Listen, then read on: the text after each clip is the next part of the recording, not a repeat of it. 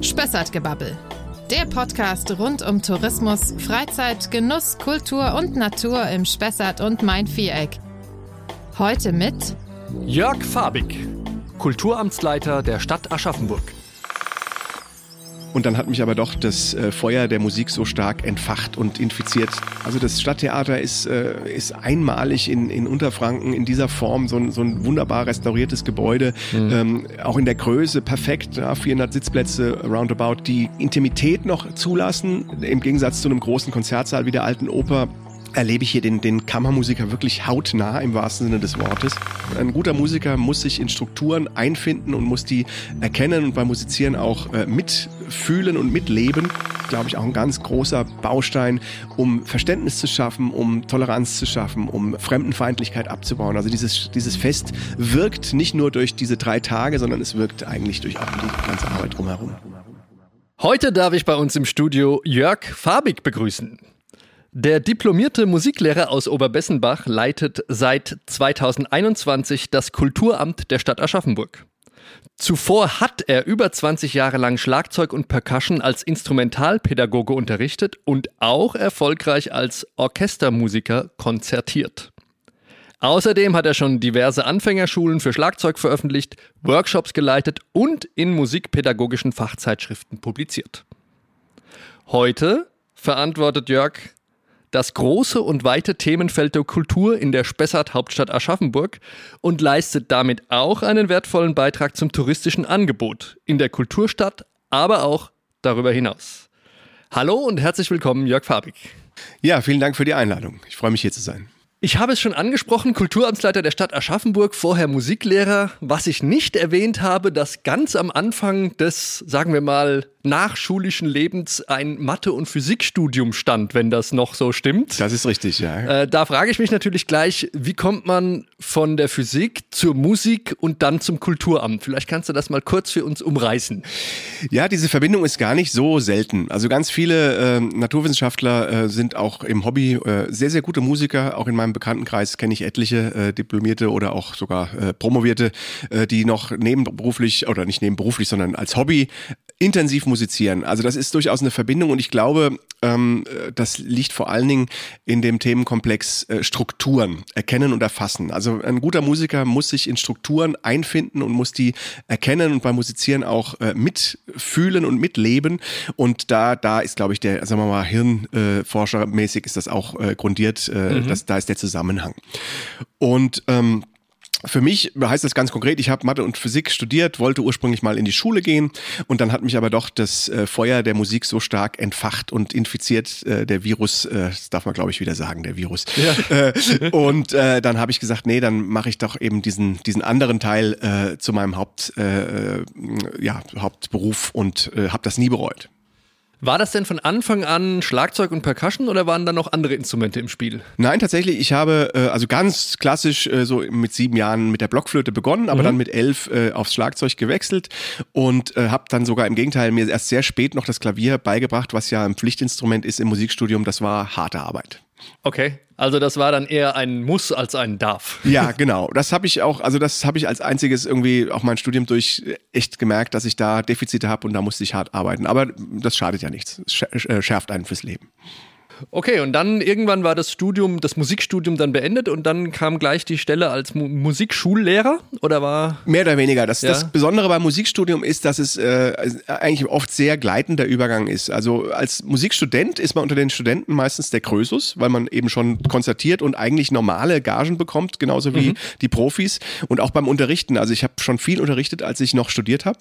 Allerdings ist dann äh, im Gegensatz zu anderen Studien eben der, äh, der Cut nach dem Studium quasi gleich null. Also man hat das gleiche Einkommensniveau dann weiterhin, mhm. weil man weiterhin eben in unterschiedlichen, meist freischaffenden Arbeitsverhältnissen ist. Mhm. Und ich hatte das große Glück, ähm, über meinen damaligen Dozenten an der Universität äh, den Kontakt hier nach Aschaffenburg vermittelt zu bekommen. Also bin relativ direkt nach dem Examen hier eingestiegen an der Musikschule, zunächst mit einem Nachmittag als Vertretung und dann hat sich das sehr schnell sehr gut entwickelt. Und bist aber trotzdem dann weiterhin unterwegs gewesen als Konzertmusiker. Oder kann man das dann verbinden? Ja, das geht gut. Also äh, das machen eigentlich die allermeisten. Äh, mhm. Das ist so ein bisschen eine äh, schwer, individuelle Schwerpunktsetzung. Ähm, bei mir hat sich dann der Unterrichtsbereich relativ schnell in den Vordergrund geschoben. Das hängt auch damit zusammen, dass wir hier in Aschaffenburg eine städtische Musikschule haben, die wirklich hervorragend aufgestellt ist. Also mhm. auch im bayerischen Vergleich. Und Bayern wiederum ist im Bundesvergleich unter den äh, Musikschulländern auch äh, führend mit Baden-Württemberg gemeinsam. Also die Strukturen, die hier da sind, die Finanzierung auch durch die öffentlichen Haushalte, die sind äh, fantastisch und gerade hier in Aschaffenburg mit unserem tollen Gebäude, da gibt es einfach Möglichkeiten und das habe ich sehr schnell nutzen können und das hat mich sehr äh, motiviert und auch beflügelt.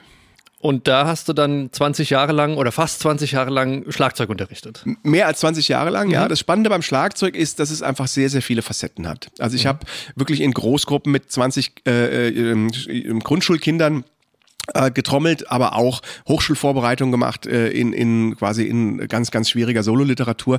Also das ganze Spektrum. Und äh, das ist so, finde ich, generell bei der Musikpädagogik eigentlich wichtig. Da, je breiter äh, die Basis ist, desto mehr Spitze gibt es auch. Das ist wie im Sport auch, ja. Mhm. Und das, das müssen Musikausbildungsinstitute, glaube ich, ganz stark verinnerlichen, dass man von Anfang an auch gucken muss, äh, wirklich breiten Angebote zu machen, niederschwellige Angebote. Und da sind wir auch in Aschaffenburg sehr stark. Okay, und äh, immer mal wieder, wenn dann jemand anruft und sagt, kannst du nicht bei dem Orchester oder da was machen, dann kann man da sozusagen spontan mit, mit einsteigen, oder wie ist das? Genau so ist es, ja. ja. Also das sind oft dann Kontakte, die noch aus dem Studium äh, herrühren. Also ich habe dann viel in, in der, ich habe in Mainz studiert, ich habe mhm. viel in Rheinland-Pfalz noch, äh, gerade mit Kirchenmusikern zusammengearbeitet, auch einige Uraufführungen gemacht von Kompositionen für die Kirche. Und ähm, dann gibt es ja in Aschaffenburg auch eine ganz rege ähm, Orchesterlaien oder semiprofessionelle äh, Orchesterlandschaft Wirtschaft und eben auch die Kirchen, die hier wieder regelmäßig äh, schöne Konzertereignisse mit den Chören machen. Und da bin ich sehr schnell angekommen und habe mich, denke ich, auch ganz immer ganz gut geschlagen im wahrsten Sinne des Wortes. Ja. Apropos Schlagen und Schlagzeug.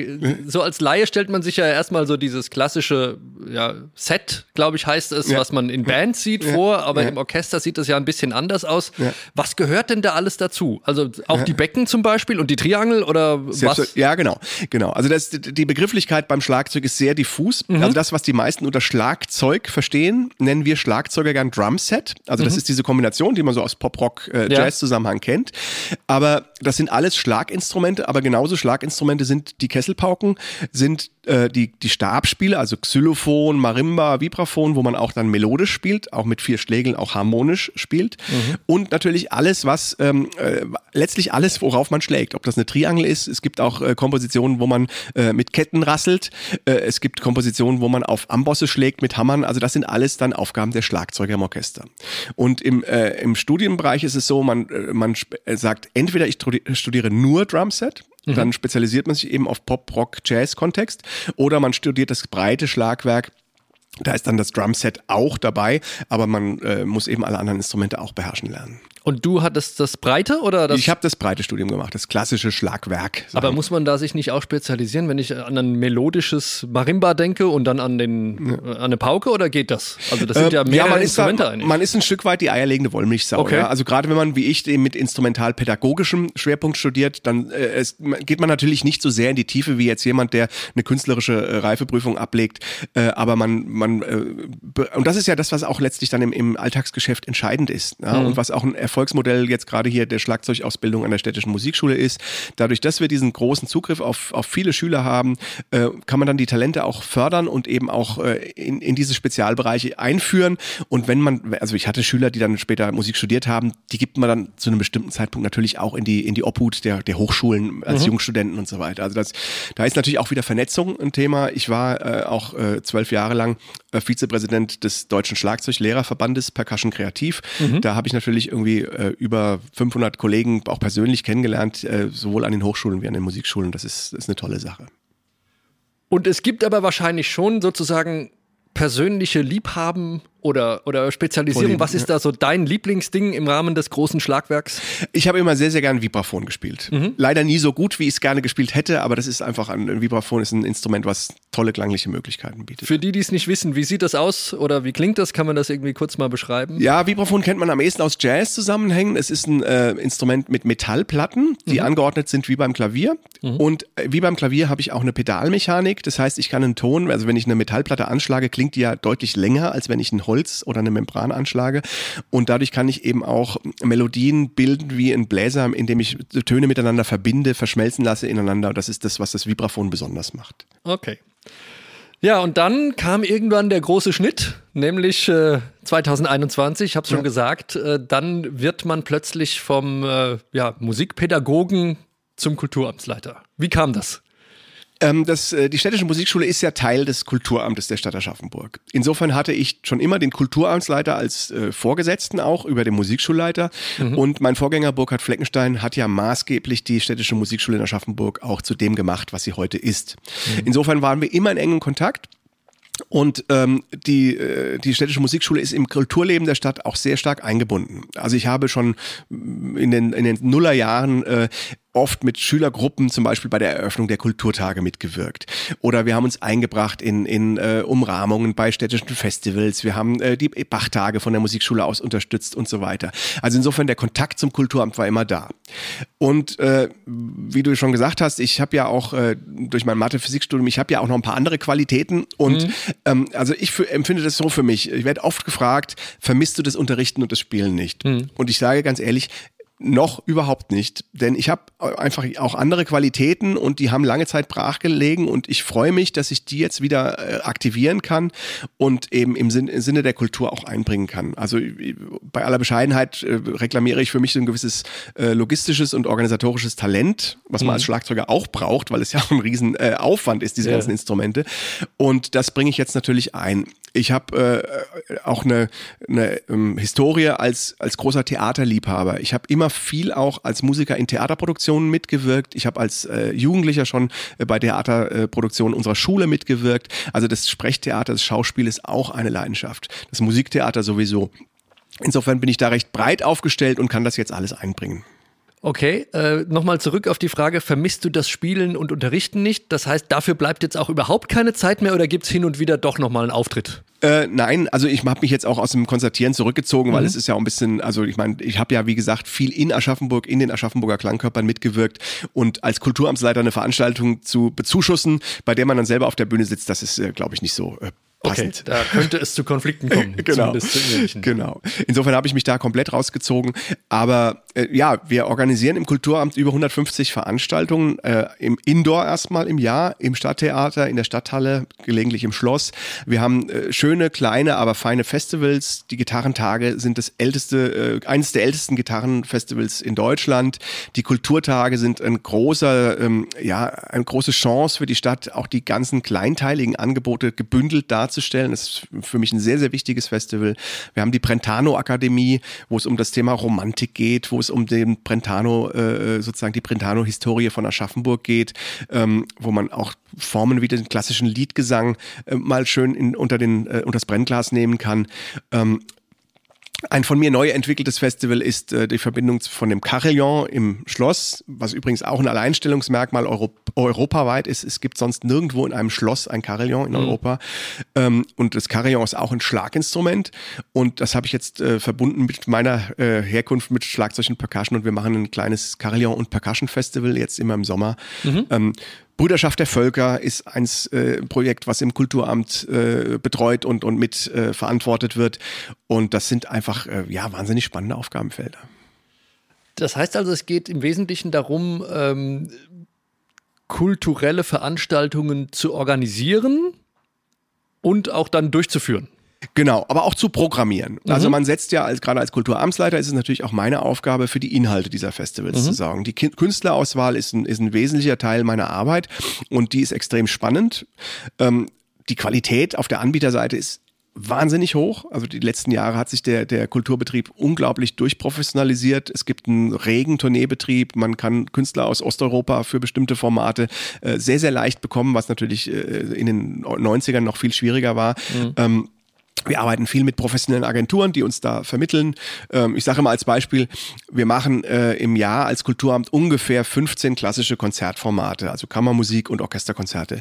Und für diese 15 Formate bekomme ich wahrscheinlich übers Jahr über 2000 Bewerbungen, aus denen ich dann aussortieren muss. Ne? Und zusätzlich bin ich noch proaktiv unterwegs und, und verfolge Künstlerinnen und Künstler in, auf ihrer, sozusagen auf ihrer Karrierebahn und gucke, wer passt in unser sehr anspruchsvolles Programm. Also ihr macht viel Selbstorganisation, aber es geht sicherlich auch ein Stück weit darum, privat organisierte Sachen zu unterstützen oder irgendwie einzubinden. Wie läuft das? Ja, ganz genau. Das ist also, das ist dieser, dieser klassische, äh, diese, diese Aufgabenteilung, also die Eigenveranstaltungen, die wir äh, programmieren, die wir projektieren, die wir durchführen und abwickeln. Und das andere nennen wir Kulturförderung. Mhm. Ähm, ich habe eben schon über die Kulturtage gesprochen. Das ist so ein Instrument der Kulturförderung. Da schaffen wir eine Plattform jetzt speziell auch im Thema Öffentlichkeitsarbeit, um den ganzen kleinen Galerien, den Einzelkämpfern, den EV-organisierten äh, Initiativen äh, eine Plattform zu bieten und ihre Arbeit auch mal einer breiteren äh, Öffentlichkeit zugänglich zu machen. Mhm. In der Kulturförderung steigen wir jetzt noch ein bisschen tiefer ein, auch in Zukunft, indem wir Projektförderung betreiben, dass jemand, der sagt, ich habe hier äh, dieses und jenes vor, sei es jetzt äh, Kunst im öffentlichen öffentlichen Raum oder sei es ein performatives Projekt. Äh, besonders spannend finde ich immer äh, Kombinationen von Kunstformen. Die Leute können bei uns einen Projektantrag stellen und dann äh, prüfen wir ein bisschen die Finanzierungsgrundlage und gucken, ob wir da mit reingehen als Förderer. Hm. Ähm, Du hast gerade gesagt, schon, schon ein paar Beispiele für herausragende kulturelle Angebote in Aschaffenburg genannt. Nicht umsonst nennt sich Aschaffenburg ja auch Kulturstadt. Ähm, was würdest du sagen oder wo sticht Aschaffenburg wirklich auch im Vergleich zu anderen vielleicht ähnlich großen Kommunen oder Städten besonders heraus? Ja, einmal einfach durch die, durch die Anzahl und durch diese, durch die wahnsinnig schönen Spielstätten, die wir haben. Also das Stadttheater ist, äh, ist einmalig in, in Unterfranken in, in, in dieser Form, so ein, so ein wunderbar restauriertes Gebäude, mhm. ähm, auch in der Größe perfekt, ja, 400 äh, Sitzplätze roundabout, ähm, die genau, also die die Intimität noch zulassen, im Gegensatz zu einem großen Konzertsaal wie der alten Oper erlebe ich hier den, den Kammermusiker wirklich hautnah im wahrsten Sinne des Wortes. Und äh, das ist was Besonderes. Ähm, dann das Schloss natürlich ist einfach ein, ein, ein Ort, der bespielt werden soll und muss und darf. Und äh, das ist auch, finde ich, immer wieder eine Herausforderung. Ähm, welche Stadt in der Größenordnung 70.000 Einwohner plus minus hat eine eigene Museumsmeile? Mhm. Ja, wenn man vom Schloss, äh, aus dem Schlossmuseum äh, an der Jesuitenkirche vorbei, das neue Schadmuseum geht Richtung äh, Stiftsberg, ist das eine echte Museumsmeile. Die verantworten nicht wir als Kulturamt. Das, dafür haben die Stadt eine eigene Abteilung, mit der wir sehr eng und sehr, sehr äh, freundschaftlich zusammenarbeiten. Aber das ist schon etwas, was den Namen äh, Kulturstadt absolut rechtfertigt. Mhm.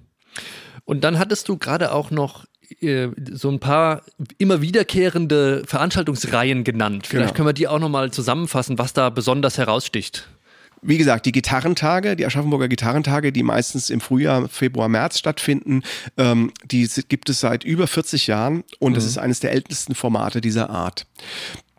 Dann haben wir, äh, wie gesagt, neu das Carillon und Percussion Festival, was dieses besondere Instrument Carillon in den Fokus nimmt, aber die Schlaginstrumente eben drumherum gruppiert. Das werden wir jetzt äh, Anfang ja, ähm, Juni äh, platzieren, immer wenn es schon Open Air, äh, diese äh, Open Air Saison losgeht. Kurze Zwischenfrage dazu, wie, also das Carillon, da sitzt ja einer im Schlossturm und wo sitzen dann die Percussionisten? Äh, unten oder auch im Schlossturm oder wie läuft das dann? Äh, ja, also wir, erstmal, wir, wir, wir werden zukünftig immer per Bild, per Streaming das, das, den, den, den Spieltisch oben am Carillon Carillon mhm. nach unten in den Schlosshof übertragen, weil es auch optisch einfach ja. äh, eine faszinierende ja. Leistung ist, die die Instrumente, da, die, die Musiker dort verbringen. Mhm. Ähm, dann werden wir Percussion-Formate im Riedinger Saal oder an anderen Orten drumherum gruppieren, also nicht gleichzeitig. Das, Ach so, ist, das okay, ist, okay, ist okay. fast nicht möglich, das Carillon zu kombinieren, weil äh, die, schon bei der Orgel äh, in der Kirche kennt man das.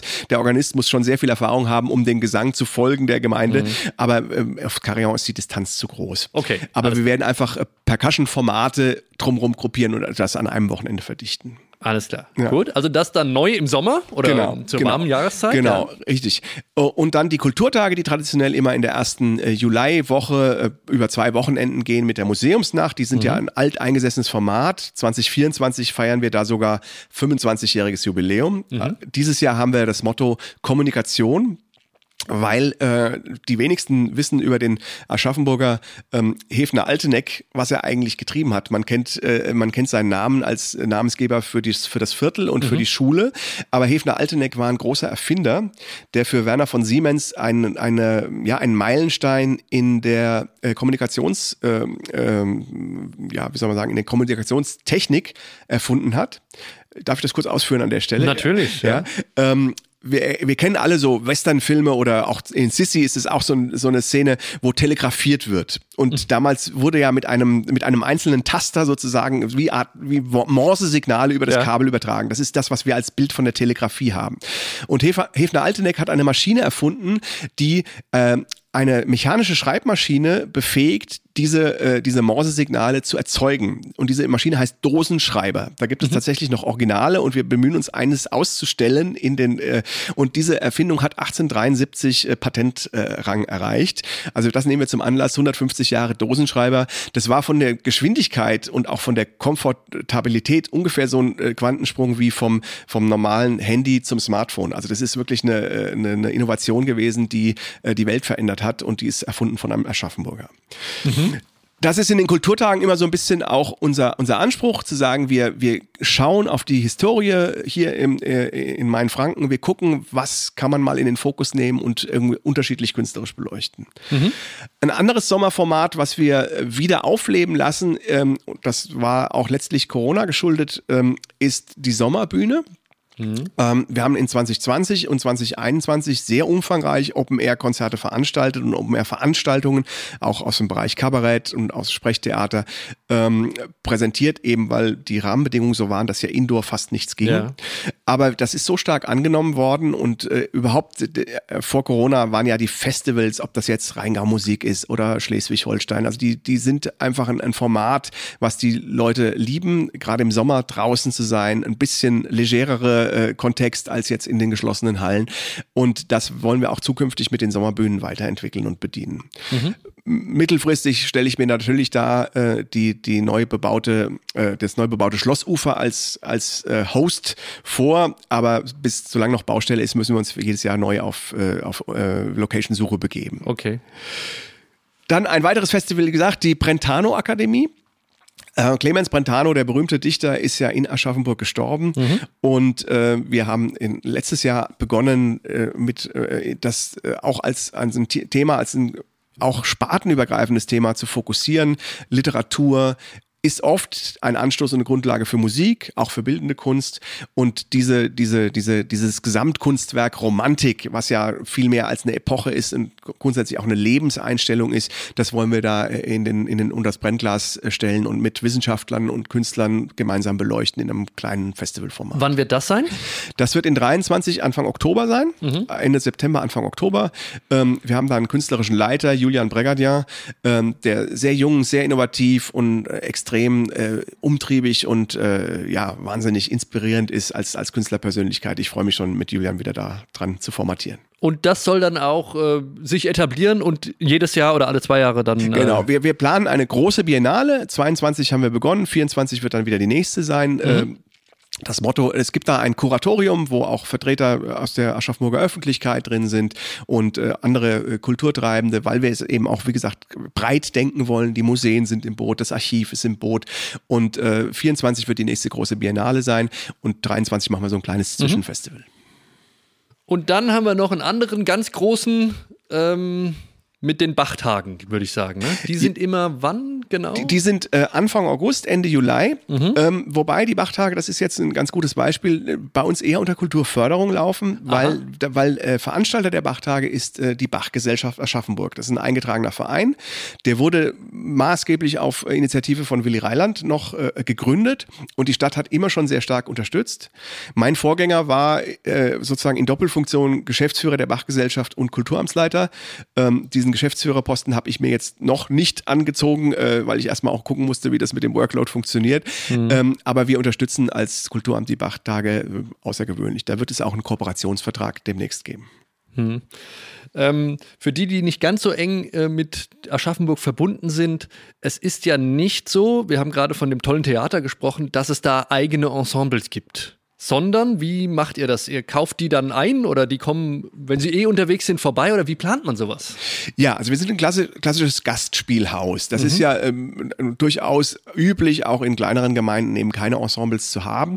Und es gibt natürlich auf den Gastspielbetrieb ähm, äh, ja spezialisierte Anbieter, also richtige Tournee-Theaterproduktionen, die nur dafür da sind. Also die werden irgendwo in, einem, in einer äh, Fabrikhalle geprobt und dann auf die Bühne gebracht und dann eben angeboten. Das sind Agenturen, die proaktiv auch mit uns Kontakt aufnehmen, ihre, ihre Spielplanung uns vorstellen. Ähm, was wir aber auch sehr, sehr gerne machen, ist mit, äh, mit festen Häusern zusammenzuarbeiten. Mhm. Also mal als Beispiel die Theater in Chemnitz, ne, zukünftige Kulturhauptstadt Europas.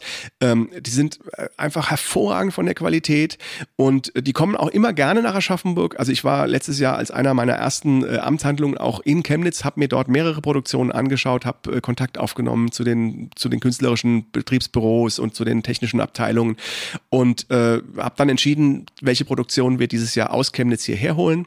Eine war schon da, Leiden des jungen Werther auf unserer Bühne 2. Sehr intimes, sehr intensives Format.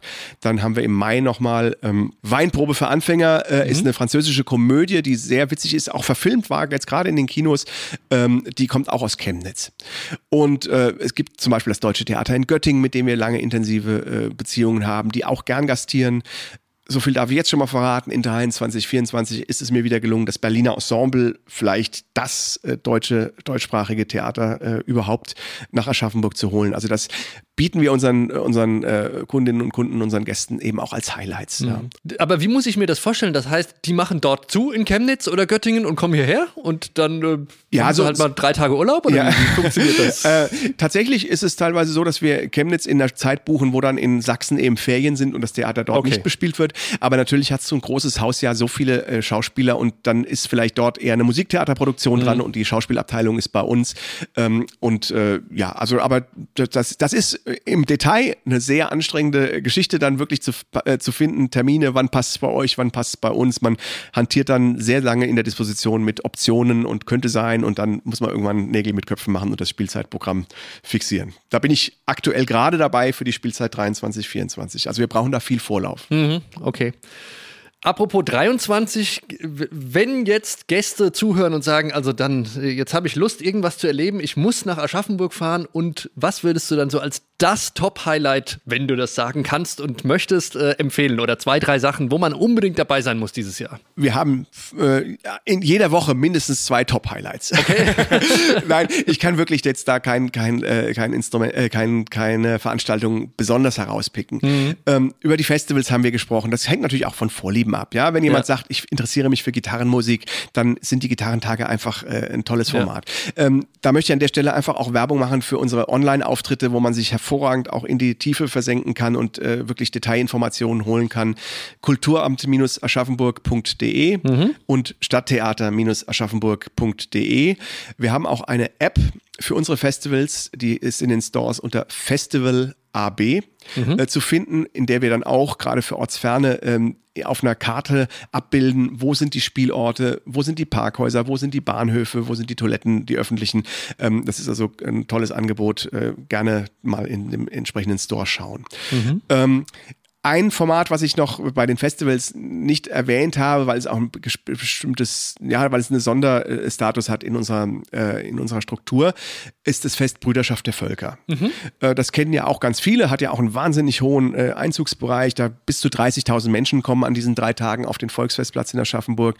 Und ähm, das ist eine Veranstaltung, die wir in Kooperation mit dem Stadtjugendring machen. Also der Stadtjugendring führt die Veranstaltung durch, kümmert sich um die Detailplanung, auch um die Programmplanung aber im Kulturamt laufen die Fäden zusammen, was die, was die Administration angeht, was die Finanzierung angeht.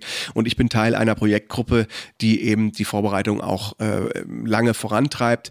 Und bei diesem Festival ganz besonders wichtig ist mir ähm, die Wirkung auch in die Stadtgesellschaft hinein und auch in die Region. Denn die, in der Vorbereitung sind die ganzen beteiligten Gruppen, die nachher äh, ihre Angebote machen, mit eingebunden. Wir haben dann teilweise 100 Teilnehmende bei einer Ver Veranstaltung und diese, dieses sich kennenlernen von einer, äh, von einem unverpackt Laden bis zu einem türkischen Kulturverein oder von einem äh, von äh, Hobbyfunkern bis zu äh, Jugendorganisationen. Mhm. Das führt dazu, dass man sich kennt und das ist in so einer kleinen Stadt, in so einer äh, äh, aktiven Region ganz, ganz wichtig und das ist, glaube ich, auch ein ganz großer Baustein, um Verständnis zu schaffen, um Toleranz zu schaffen, um äh, Fremdenfeindlichkeit abzubauen. Also dieses, dieses Fest wirkt nicht nur durch diese drei Tage, sondern es wirkt eigentlich durch auch die ganze Arbeit drumherum. Du hattest gerade gesagt, viele werden Brüderschaft der Völker schon können. Aber für die, die es nicht kennen, wäre das ja schon mal ein Hinweis, Aschaffenburg mit seiner Vielfalt und der Kultur kennenzulernen. Was genau verbirgt sich denn dahinter? Was passiert da und wo passiert es? Auf dem Volksfestplatz am Main mhm. wird äh, für drei Tage quasi eine Zeltstadt aufgebaut, in der sich äh, Kulturvereine und auch Initiativen, also im weitesten Sinne aus der Stadtgesellschaft präsentieren. Das können äh, Vereine sein, die sich dem Thema Nachhaltigkeit verschrieben haben. Da sind äh, Initiativen dabei, die ähm, Angebote machen für Geflüchtete. Da sind äh, Vereine drin, äh, die, die äh, sozusagen die Kultur ihres Heimatlandes pflegen und aufrechterhalten. Da ist mhm. wahnsinnig viel kulinarisches Angebot, wirklich vom, äh, vom Balkan bis, äh, bis Arabien, äh, bis südamerikanische Cocktails werden angeboten. Und es wird einfach gemeinsam gefeiert. Es gibt Bühnenprogramme, zwei Bühnen meistens mhm. mit unterschiedlichen Zielgruppendefinitionen. Das Thema Inklusion, das Thema Barrierefreiheit, Miteinander spielt eine ganz große Rolle. Letztes Jahr hatten wir zum ersten Mal an jeder Bühne auch eine Gebärdendolmetscherin äh, am Start, die einfach auch da wieder äh, neue Zugänge schaffen sollen. Ähm, die Stadt Aschaffenburg präsentiert sich, das Integrationsmanagement, der Stadtjugendring, äh, das JUKUTS ist beteiligt, natürlich als äh, absoluter äh, Spezialist äh, in für den Bereich Kinderangebote. Also ein mhm. wahnsinnig schönes, buntes Familienfest, drei Tage lang, äh, Mitte Juli äh, auf dem Volksfestplatz. Ja, da laden wir alle ganz herzlich ein, nach Aschaffenburg zu kommen. Ähm, das war wirklich jetzt schon, wie ich finde, eine gute Zusammenfassung. Kultur ist ja immer etwas Buntes, Kultur ist ein Miteinander, Kultur verbindet auch. Und ähm, ich denke, wir sind uns einig, dass wir in Aschaffenburg ein ganz herausragendes und attraktives Kulturangebot haben für die vielfältigsten Interessen und Zielgruppen. Und ja, ich hoffe, dass wir dass es uns gelungen ist, Lust darauf zu machen, nach Aschaffenburg zu kommen und die Kulturstadt zu erleben. Vielen Dank, dass du da warst und äh, auf eine erfolgreiche Saison dieses Jahr. Vielen Dank auch, dass ich das darstellen durfte und ich hoffe, man merkt mir an, dass ich das mit sehr viel Leidenschaft betreibe. Auf jeden Fall. Danke.